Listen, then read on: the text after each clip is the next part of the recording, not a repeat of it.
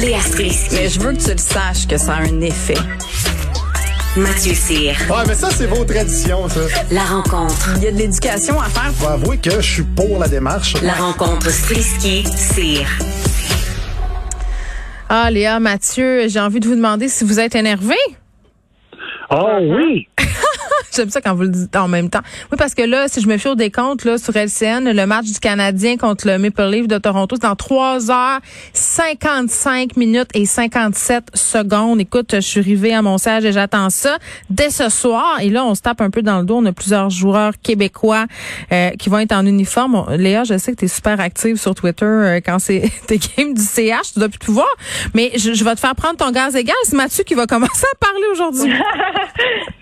Mathieu? Oh yeah, I, I think it's a good thing that uh, having more francophones in the organization. You know, it's uh, it's really a good thing. Euh, je pense que c'est c'est drôle de voir ça aller parce que c'est sûr que j'aime ça qu'il y ait plein de gars, euh, de petits Québécois, des petits gars de chez nous qui jouent euh, dans le CH, c'est sûr et certain. Sauf que d'un autre côté, tu sais, euh, de façon viable, on sait que c'est hyper difficile comme marché, surtout quand tu es québécois.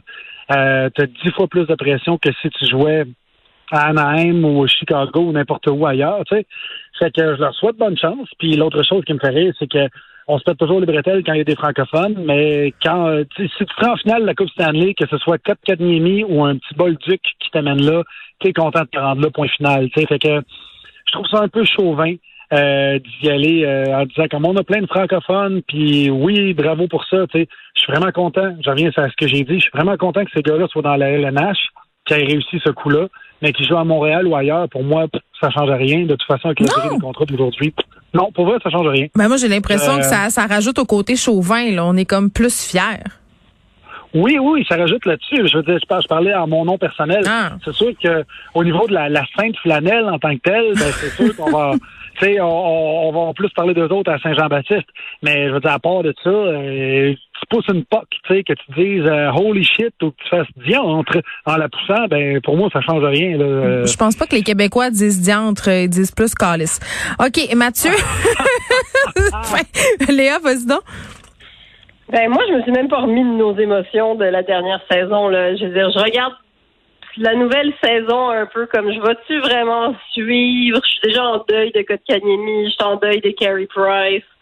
Fait que j'arrive pas à atteindre mon niveau d'excitation que de, de ce qu'on a vécu la semaine la, la saison dernière. Mm. Donc, euh, je, je, je suis un peu en déni en ce moment. Je veux dire, alright, c'est beau, ça recommence, ok, c'est correct, ça recommence. Probablement, je vais regarder ça d'un œil, puis petit à petit, je vais finalement me laisser prendre au jeu, puis je veux dire, je vais avoir les émotions dans le tapis comme d'habitude. Ben mais oui. pour ce qui mais pour ce qui est des francophones, euh, tu sais, moi, je suis une femme classique, là, fait que j'aime ça quand les choses sont comme elles étaient à l'origine, des fois. Donc, c'est sûr que, tu sais, on peut pas séparer euh, le Canadien de l'histoire du Québec. Là. Quelque part, il y a comme, tu sais, ou en tout cas l'histoire de la ville. Là. Je veux dire, c'est, c'est, tu sais, il y a eu des moments qui étaient extrêmement politiques dans l'histoire de cette équipe-là. Donc, c'est sûr que quand il y a des francophones dans l'équipe, tu sais, on dirait que ça, ça nous ramène aux, aux racines même de l'équipe. Puis, euh, donc, tu sais, on, on peut pas dire que ça c'est pas là, mais maintenant, il faut Ah, je suis pas d'accord. Hein? Mais Je attends, suis mais pas attends. d'accord. Mais, mais maintenant, il faut Je qu'on fasse face à la. OK, attends, attends. Léa, finis ton point, puis Mathieu, OK, tu crois? mais, mais là, maintenant, il faut qu'on fasse face à la modernité, tu sais. Puis la modernité, c'est que, je veux dire, on, on va pas revenir à, tu sais, euh, c'est juste des joueurs de Montréal qui jouent, ou juste des Québécois euh, qui sont nés au Québec, on va dire, qui, qui, qui jouent dans l'équipe, ça sera jamais ça, là, même si ça serait drôle que ça redevienne ça, mais maintenant, c'est juste, le Canadien, quelque part, c'est une entreprise, là, c'est juste une, une organisation qui veut faire du cash, puis ça a perdu de son espèce d'âme. Anyways. Vas-y, Mathieu, pourquoi t'es pas d'accord? Vas-y. Moi, je suis pas d'accord. Je suis pas d'accord, Léa, parce que premièrement, c'est dans l'âme qu'on reconnaît un bon joueur de hockey, bien plus que dans sa nationalité. Et si on va aller chercher des souvenirs, on va aller les rechercher dans l'image ou dans ce qu'on voit sur la glace. C'est la fois qu'il y avait eu euh, le joueur avec les cheveux blonds, Kovalev. Il avait échappé son casque. Il y avait son casque qui était tombé. Il a compté un but. Il n'y a pas de casque. Tout le monde avait comparé ça avec des photos de Guy Lafleur. C'était comme le retour Ouais. du grand blond, toute l'équipe. Mm. Quand il y a eu euh, Caulfield qui a scoré puis qui avait le sourire fendu jusqu'aux oreilles l'année passée, tout le monde trouvait ça beau à voir, ce petit gars-là. De, de- il mesure 3 pieds 6. Écoute, c'est un demi Billy Tellier, ce gars-là. Là. Puis il est, sur, il est sur la glace. Puis tac, pas de début, tu sais, que, que ce soit Caulfield ou qui s'appelle justement euh, Langevin, on s'en. Oui, mais ça vient nous chercher, Mathieu. Ça vient nous chercher quand Dano mangeait sa pizza après une game, puis qu'on avait gagné le soir de la Saint-Jean. On peut pas faire abstraction de la fibre nationaliste de l'équipe. là. C'est sûr qu'elle est là, tu sais. Même si c'est des fantômes. Même si elle est en Ben, noir et blanc. Si on revient même plus longtemps en arrière, je veux dire, les frères Stachny, quand ils sont arrivés à Québec, euh, tout le monde est en arrière d'eux, parce que c'était des frères, puis on voyait la dynamique. Il y avait eu la même chose pendant les quelques années où les Costitines étaient à Montréal, puis qu'on était comme, oh, c'est des frères, il y a une dynamique, puis ci, puis ça. Fait je pense qu'on on suit un peu le hockey, un peu, euh, le facteur humain est un peu comme un roman savon où est-ce que les, les acteurs portent des épaulettes, puis euh, peu importe la langue que tu parles, ce qui est intéressant, c'est de voir les, euh, les games Oui, qui jouent entre chacune des personnes. Mais non, mais, mais c'est sûr, mais je, je suis d'accord qu'au final, c'est une question de est-ce qu'on gagne ou on gagne pas, est-ce qu'on a une bonne équipe ou on n'a pas une bonne équipe, mais sauf que tu l'as dit toi-même.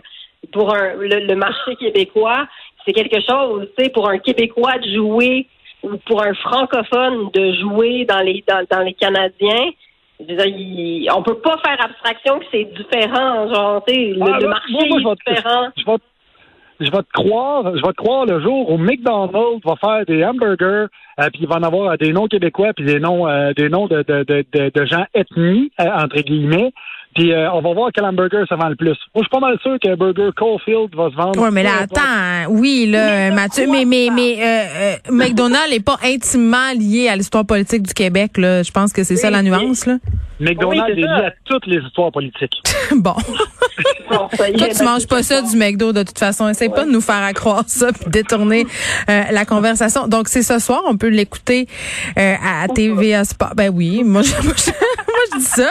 Je fais, je fais mon devoir, euh, mon, mon devoir d'animatrice. Euh, OK. Donc, euh, moi, je vais, je vais suivre euh, Léa sur Twitter. Toi, Mathieu, est-ce que tu commentes euh, le CH sur les médias sociaux? Euh, non, pas du tout. Non, J'ai c'est ça. Fait qu'on fait ça pendant un bout de temps, mais, mais, mais, mais tout le monde, tout le monde s'obstine, Mais- le kit. Fait que moi, je suis. Mais c'est ce qui est le fun. moi, oui, Mathieu- puis non, tu sais. euh. Mathieu, il fait du sport en vrai. Moi, je fais juste commenter le sport. Lui, il fait du sport. Tu vois, c'est ça la différence entre lui et moi. Ah, t'es une gérante, euh, t'es une gérante d'estrade. Hey, il nous reste euh, deux minutes, puis j'avais vraiment envie qu'on qu'on parle de ce sujet-là. Euh, 2020, 2225 dollars pour un loyer abordable à Montréal, euh, sur l'Ottawa, c'est certainement pas dans la tour du Canadien, j'ai envie de dire, là, mais moi, abordable, Léa? Ben, moi, quand j'ai vu ça, je, je- sincèrement, ça m'a découragée. Ça envoie aussi un espèce de message, au-delà du fait que c'est complètement aberrant, que c'est un programme de, de subvention fédérale. Euh, qui Ben, CHL, euh, oui, oui, euh, en échange de, de, de, de, de subventions, on fait jurer aux promoteurs d'avoir des loyers à prix abordables, et ce prix-là, c'est 2225 dollars. Ça a été fixé. C'est ça. Leur calcul, euh, je pense que c'est 30 du du revenu euh, médian, puis dans la dans la métropole, c'est genre 88 000 dollars. Fait que là, ils ont fait un calcul, puis ils sont arrivés à 2225 dollars euh, pour un logement abordable. Euh, c'est non seulement complètement scandaleux et se foutre de la gueule du monde, mais en plus, ça envoie une espèce de message à tout le monde, à notre espèce de rêve américain où est-ce que là, on se dit, je devrais être en train de faire plus d'argent. Moi aussi, je devrais pouvoir me payer un loyer de 2225 Ça met une espèce de pression inutile sur tout le monde. Ça remonte la barre vraiment haute pour tout le monde. Au-delà du fait que tu n'as pas accès à un logement. C'est juste que ça envoie cette espèce de message euh, comme vous êtes pauvres dans le fond tout le monde, allez-y, travaillez plus fort, puis vous devriez pouvoir avoir deux autos en or puis un bateau la fin de semaine, puis tu sais, je- ça me décourage. En plus, c'est des tours qui construisent qui sont tellement pas belles. Il y a personne qui veut vivre là-dedans. Il y a personne qui veut payer 1300 pièces pour un 700 pieds carrés au centre-ville. Ça, ça- ça- qui vit là? Je sais même pas ça s'adresse à qui. Je sais même pas qui on va mettre dans ces tours-là. Mathieu? Pas des familles. Ben moi j'ai été euh, j'étais agréablement surpris de la nouvelle. euh, vraiment, j'étais j'étais content de ça. J'étais content de lire ça parce que je me suis dit bon ceux qui ont écrit ça ils ont trouvé le moyen de voyager de voyager dans le temps. Ils sont en 2044. Ils ont trouvé que c'est abordable à 2225 pièces. Et joke à part, euh, moi j'étais euh, quand j'ai loué mon appartement euh, à Laval, je suis parti. J'avais un appartement à Laval l'année passée et je l'ai mis sur les médias sociaux et on on demandait 1850 dollars par mois et je me suis fait lyncher Ben c'est oui, un c'est 5,5 de 1600 pieds carrés, qui a un garage puis une cour. Fait que c'est pas si pire vu ce que t'as, tu sais, avec, euh, fait que là, je me suis fait lyncher. Le monde, voyons donc, check les riches, blablabla, personne peut se payer ça. Et là, ça me fait, ça m'a fait beaucoup rire de voir que c'était abordable finalement.